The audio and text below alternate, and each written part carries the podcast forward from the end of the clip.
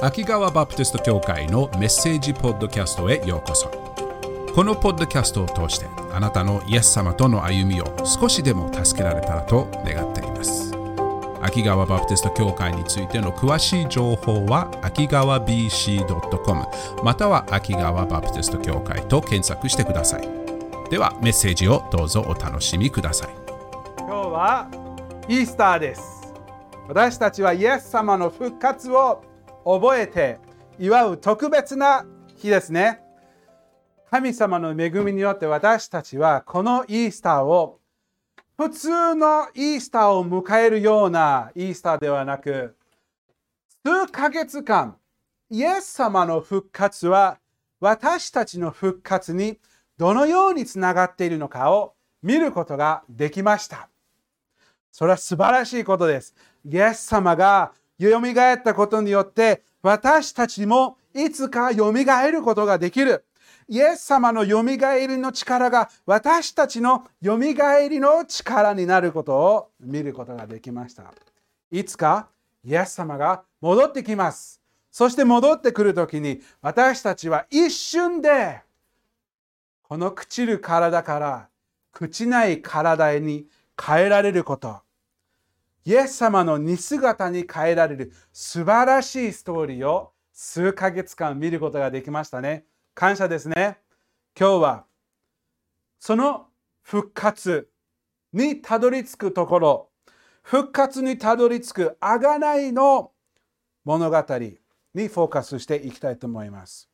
復活が起こるのには、私たちの復活が起こるのには、何が起こらなければならなかったのか私たちの贖いのためにイエスは何をしなければならなかったかを見ていきたいと思います。それを見るためには第一ペテロ第一ペテロの一章を見ていきたいと思います。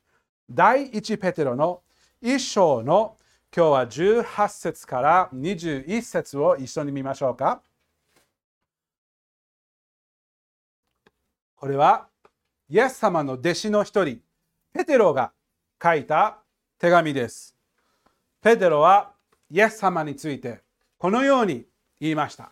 第一ペテロの一章18節こう書いてあります。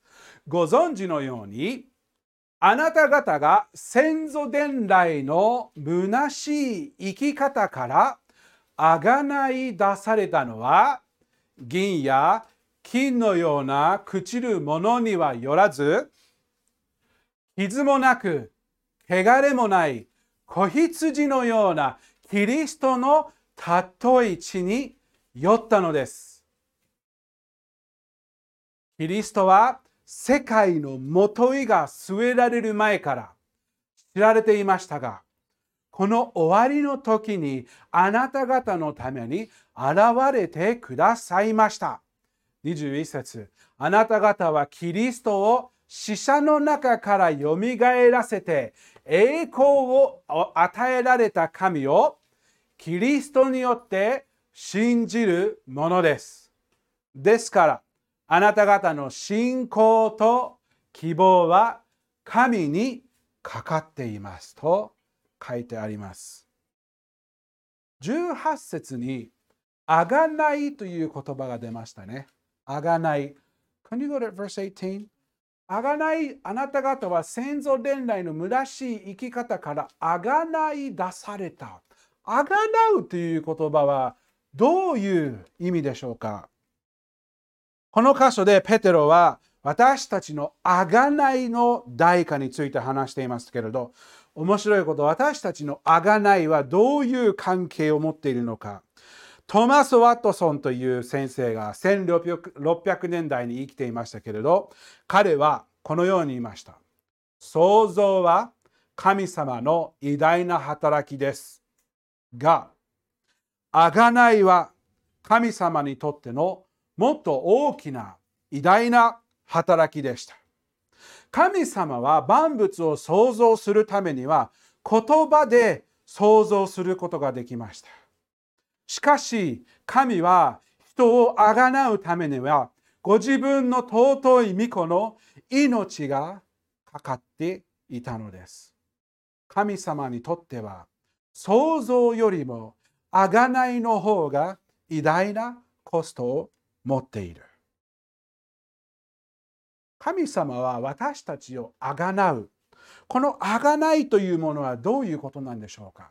元の言葉を考えると例えば奴隷とか、えーと、あの戦争の中の捕虜とかをあの救い出すための身代金とかそういうようなものを考えますよね。何誰かを助けるために大きな代金を払えばその人の命と交換するそういうような思いがあります。しかしペテロはここでその贖いはそういうものよりはるかに壮大なコストがかかったことを示しているのです。ので、それを説明するために、この数世句をペテロは書いたのです。で、このよペテロこのペテロが書いたことから、ある大切な4つのことを見ることができます。この贖いは、えーと、私たちは何からあがなったのか。何であがなったのか。誰によってあがなったのか。そしてどのような目的であがなったのかを見ることができます。一緒に見たいと思います。18節にこのように。何からあがなったのかを見ていきたいと思います。18節。ご存知のようにあなた方が先祖伝来の虚しい生きから生き方からあがない出されたのは銀や金のような朽ちるものにはよらない。何からあがなったか先祖伝来の虚しい生き方。虚しい生き方。考えてみてください。ペトロはここで何を意味しているのでしょうか私たちはイエス様に出会う前の生き方は虚しい。でもなんで虚しい？ことなんでしょうか？なぜ私たちの人生は虚しいものなのでしょうか？それは私たちはイエス様のうちにない生き方は永遠の価値が見いだすことができない生き方ではないでしょうか？歴史中を考えてみるといろんな人がいろんなすごいことしましたよね。何人かはものすごく壮大な貯金貯金でいいのかな？お金を集めてきましたよね。ものすごいお金持ちですけれどその大金な裕福な生活を集めたにしてもそれは永遠にどのような価値があるのでしょうか？ある人は一生涯をかけてものすごくいろんな大切な仕事をしたかもしれません。国や世界を影響するような、そういうようなすごくいろんなことを助けてしたことがあった人もいるかもしれませんけれど、最終的には彼らがしたことはいずれは忘れてしまわれるようなものではないでしょうか。ある人はいろんな命を懸けていろんなものを発明したりいろんな世界にこれは助かるんじゃないかなということは知るかもしれませんけれどその人にとってはこの世を去る時にはどのような益があるのでしょうか？私たち一人一人にはこの世で手に入れることよりもこの世で成し遂げることよりもこの世で成り立つものよりもはるかに重大なものがあるのです。イエス様はこのように言いました。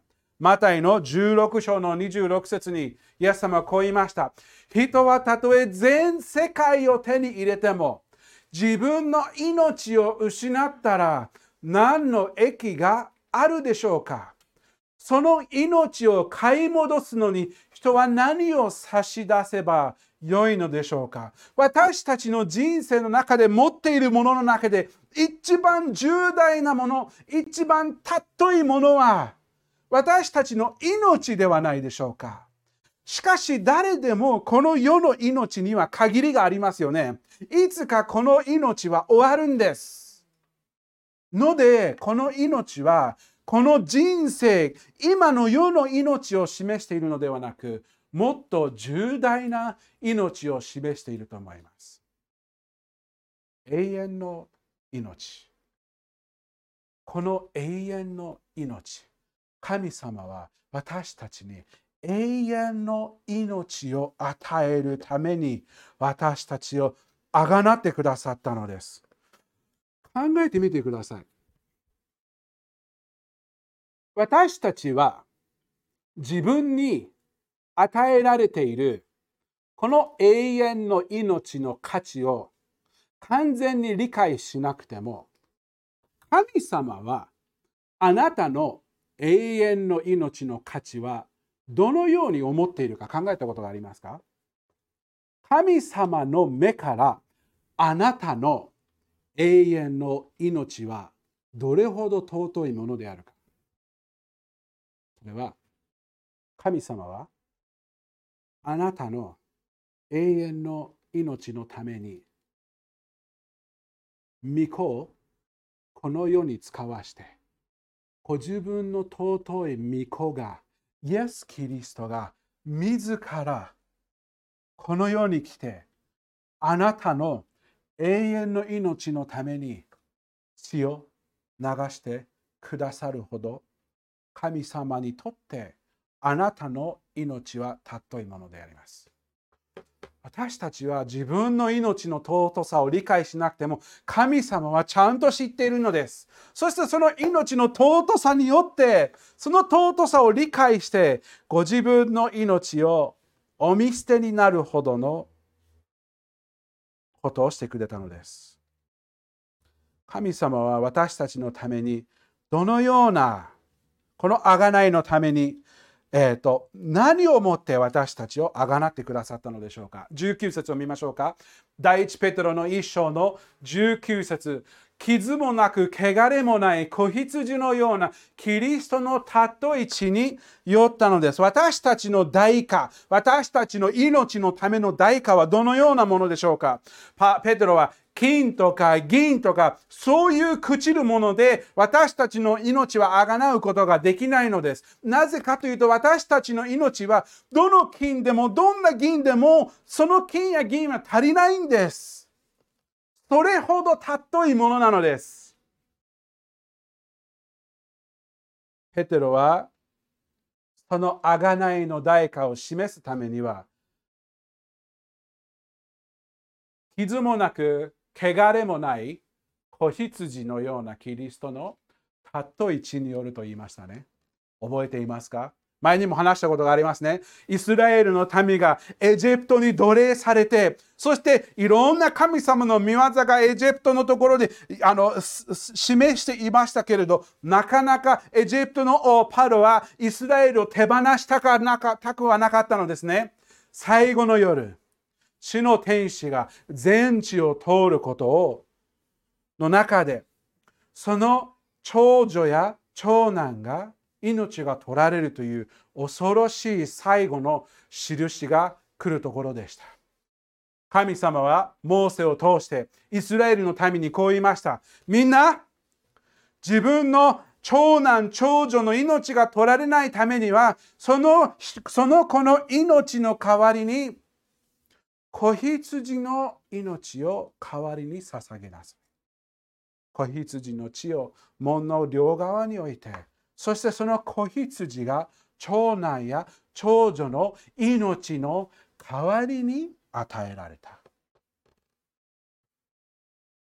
私たちの魂は動物の血とか動物の命で取り替えするようなものではない。もっと尊いものである。このエジプトにの時に捧げられた子羊の血は、イエス様を示す大切な示しでした。それは私たちの贖いのために、私たちの魂のために、イエス様は子羊となって私たちの贖いの代価を払うために命を捧げてくださったのです。私たちの魂の値打ち、尊さは神の御子が払うほどの尊い代価がかかった。イエス様は死なれる前に、これは私のあなたのために砕かれた体です。あなたのために流された血ですと言いましたね。このような犠牲が私たちがあがなわれるために必要だったのです。そしてイエス様はそれをすべて支払ったお方なのです。ペテロはこの代価にフォーカスするだけではなく、この偉大な代価を支払ってくださったイエス様にもフォーカスしました。第一ペテロの一章の20節、21節、こう書いてあります。20節、キリストは世界のもといが据えられる前から知られていましたが、この終わりの時に、go back、この終わりの時にあなた方のために現れてくださいました。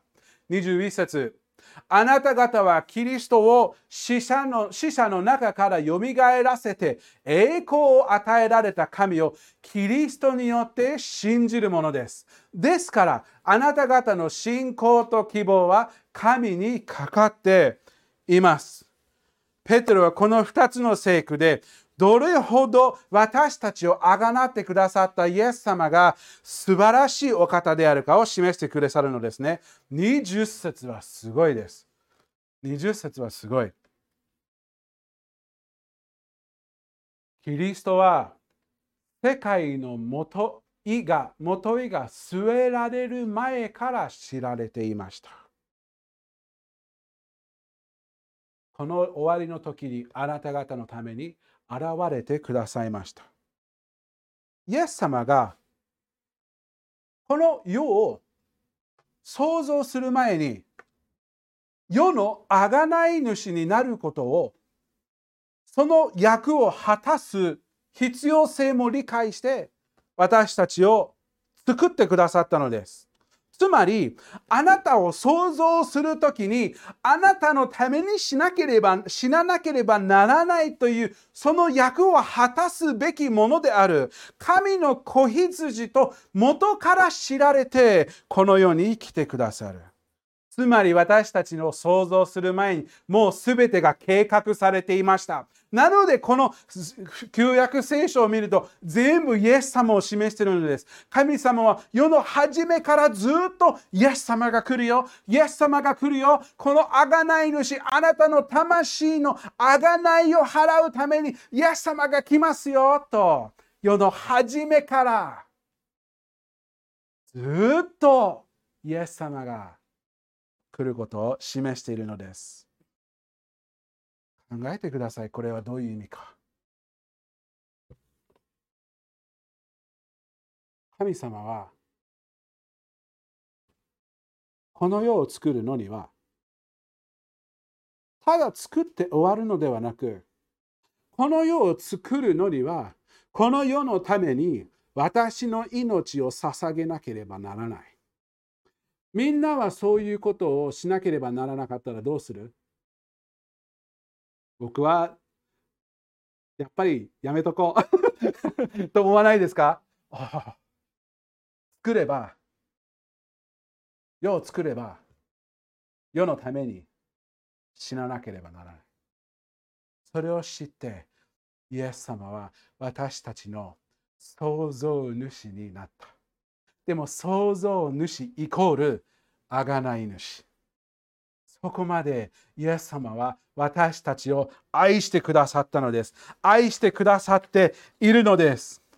しかし世の初めだけではなくすごいことはこの終わりの時にあなた方のために現れてくださいました。イエス様はこの世に来て私たちと共に住まわれて私たちが生きることができない完全に清い命を生きて本当に私は普通の人ではない。特別なんです。神の子なんです。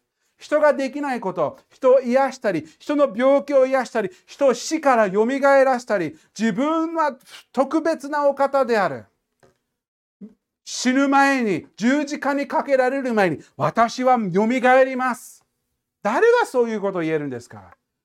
イエス様は私たちのためにご自分を示してくださったことによって私たちは確かに、うん、イエスは神の子である。パウロはイエス様を説明している、ペテロがイエス様を説明している同じようなことをピリピに書いたのです。ちょっとピリピの2章を見てみましょうか。ピリピの2章、6節、7節、8節キリストは神の見姿であられるのに、神としての在り方を捨てられないとは考えず、ご自分を虚しくして、しもべの姿をとり、人間と同じようになられました。人としての姿を持って現れ、自らを低くして、死にまで、それも十字架の死にまで従われました。すごいことは、十字架で終わったのではありません。イエス様が私たちのために血を流して十字架の上で死を受けて終わったのではないんです。指をピリピのところに刺して第一ペテロの一章の21節を戻ると戻るとその話の続きイースターが見えます。あなた方はキリストを死者のな死者の中からよみがえらせて栄光を与えられた神をキリストによって信じるものです。ですから、あなた方の信仰と希望は神にかかっているのです。あがないのストーリーは死で終わるんじゃないです。あがないのストーリーはまだ続くのです。確かにイエス様は血を流してくださいました。確かにイエス様の体が私たちの砕かれたのです。確かに私たちの魂のあがないは私たちの想像を超える以上の代価がかかりました。が、あがないの物語はそれで終わらないんです。続くのです。なぜかというと、イエスは死からよみがえられたのです。今、イエス様は神の神様の右の座に座って今イエス様の支配がもうすでに始まっているのです。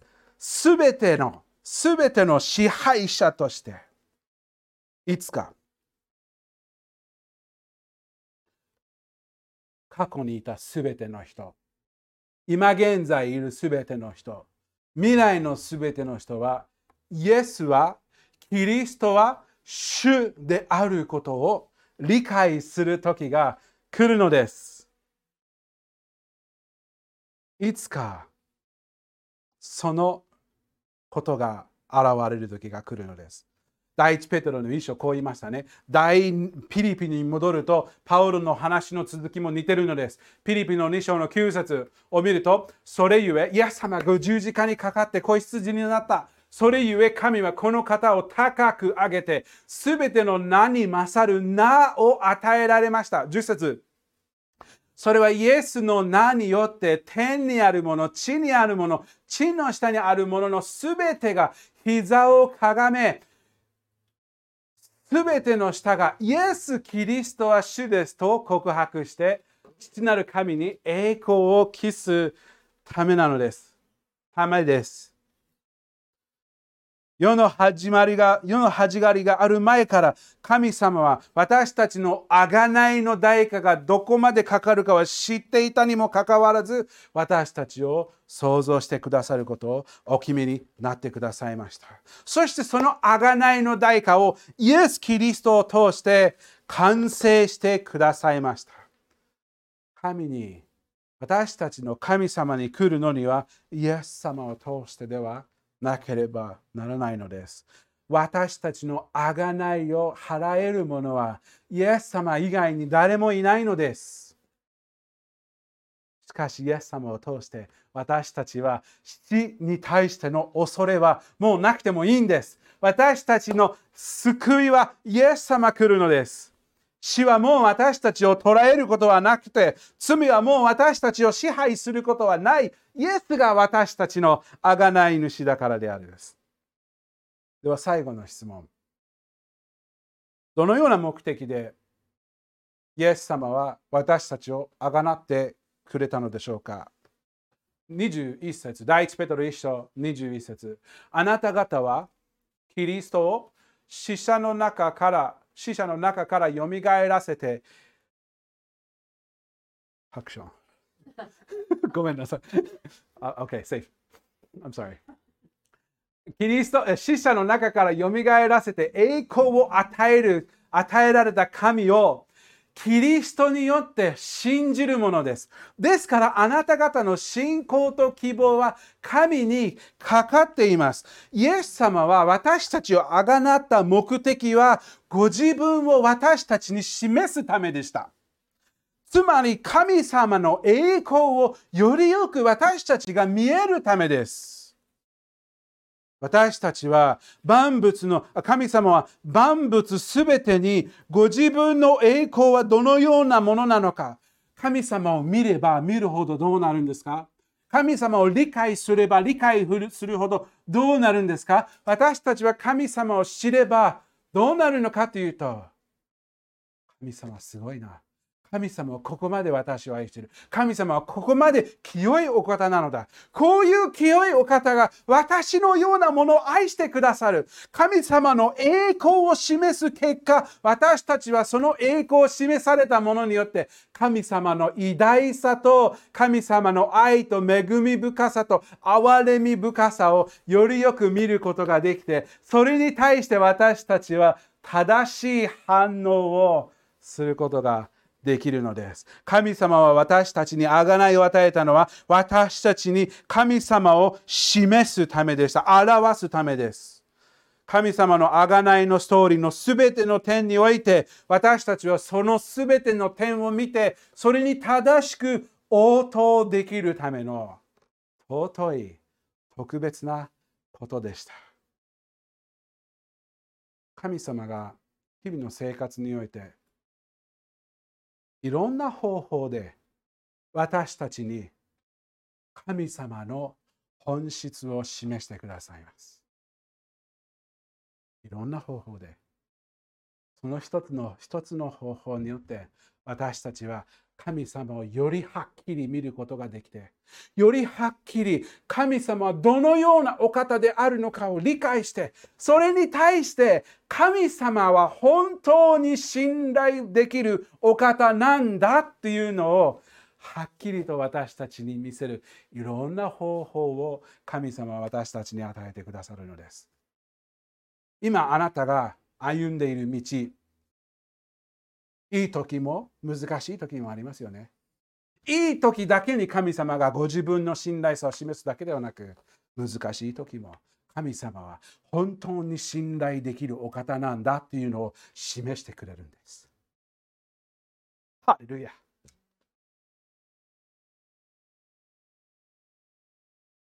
なので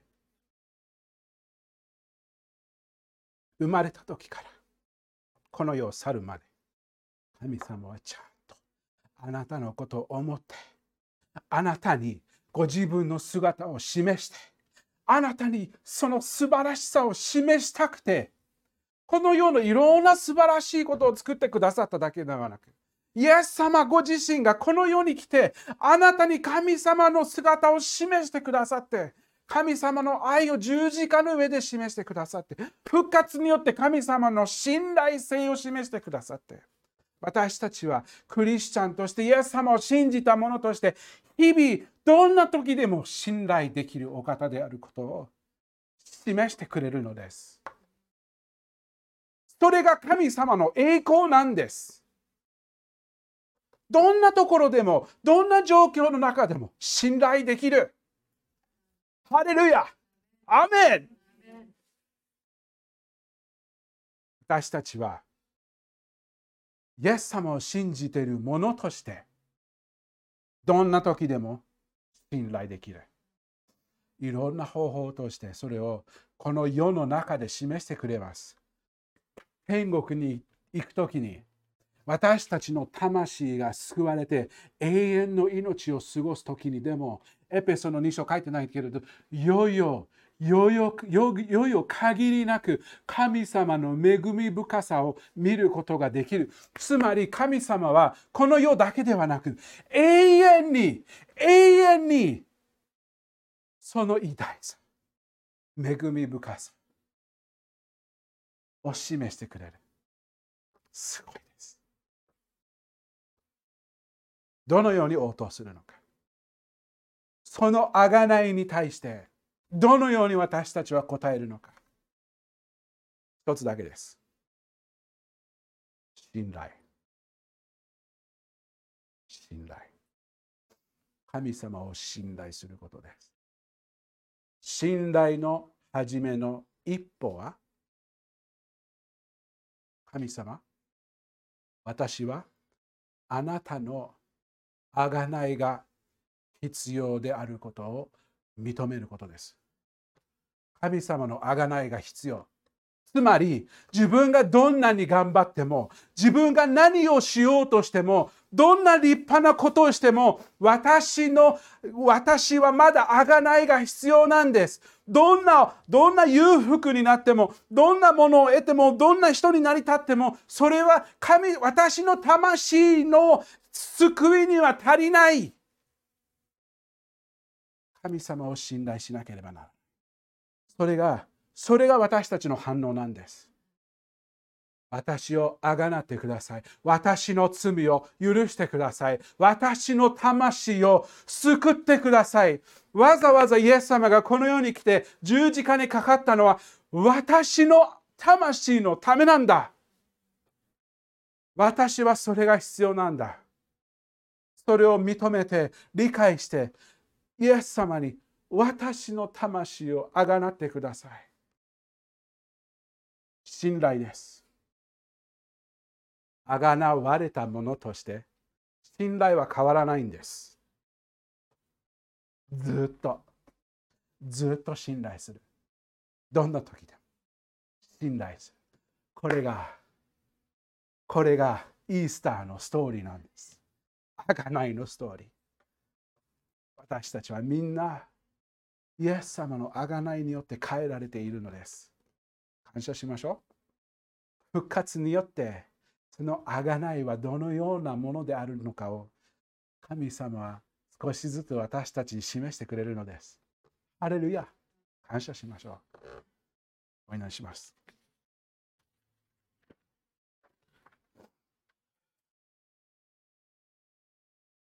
神様、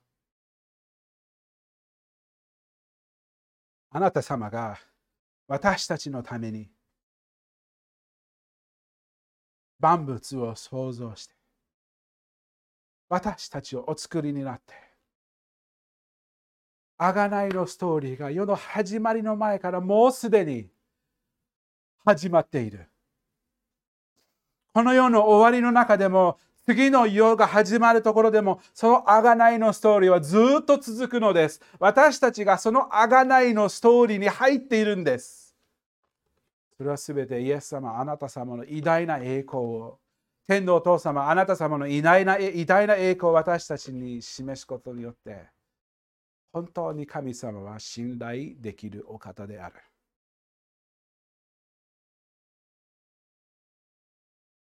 この部屋の中で、YouTube で見てる方、Facebook で見ている方、まだイエス様を自分の救い主として信じてなければ、もしかしたらその本当にもしかしたら今日あなたの贖いの日になるかもしれません。それはあなたは単純に神様、あなた様の見前の中前ではあな私は立つ権利は何にもないんですけれど、私のようなものを許して、私のようなものに贖いを与えてくだされば、私はあなた様に信頼を置きます。今日そのようにあなたは祈れば、神様はあなたの祈りを聞いてくださいます。神様、私を救ってください。その贖いを私にも与えてください。神様は答えてあげます。イエス様、私を救ってください。私が死ぬとき、あなた様のところへ連れてってください。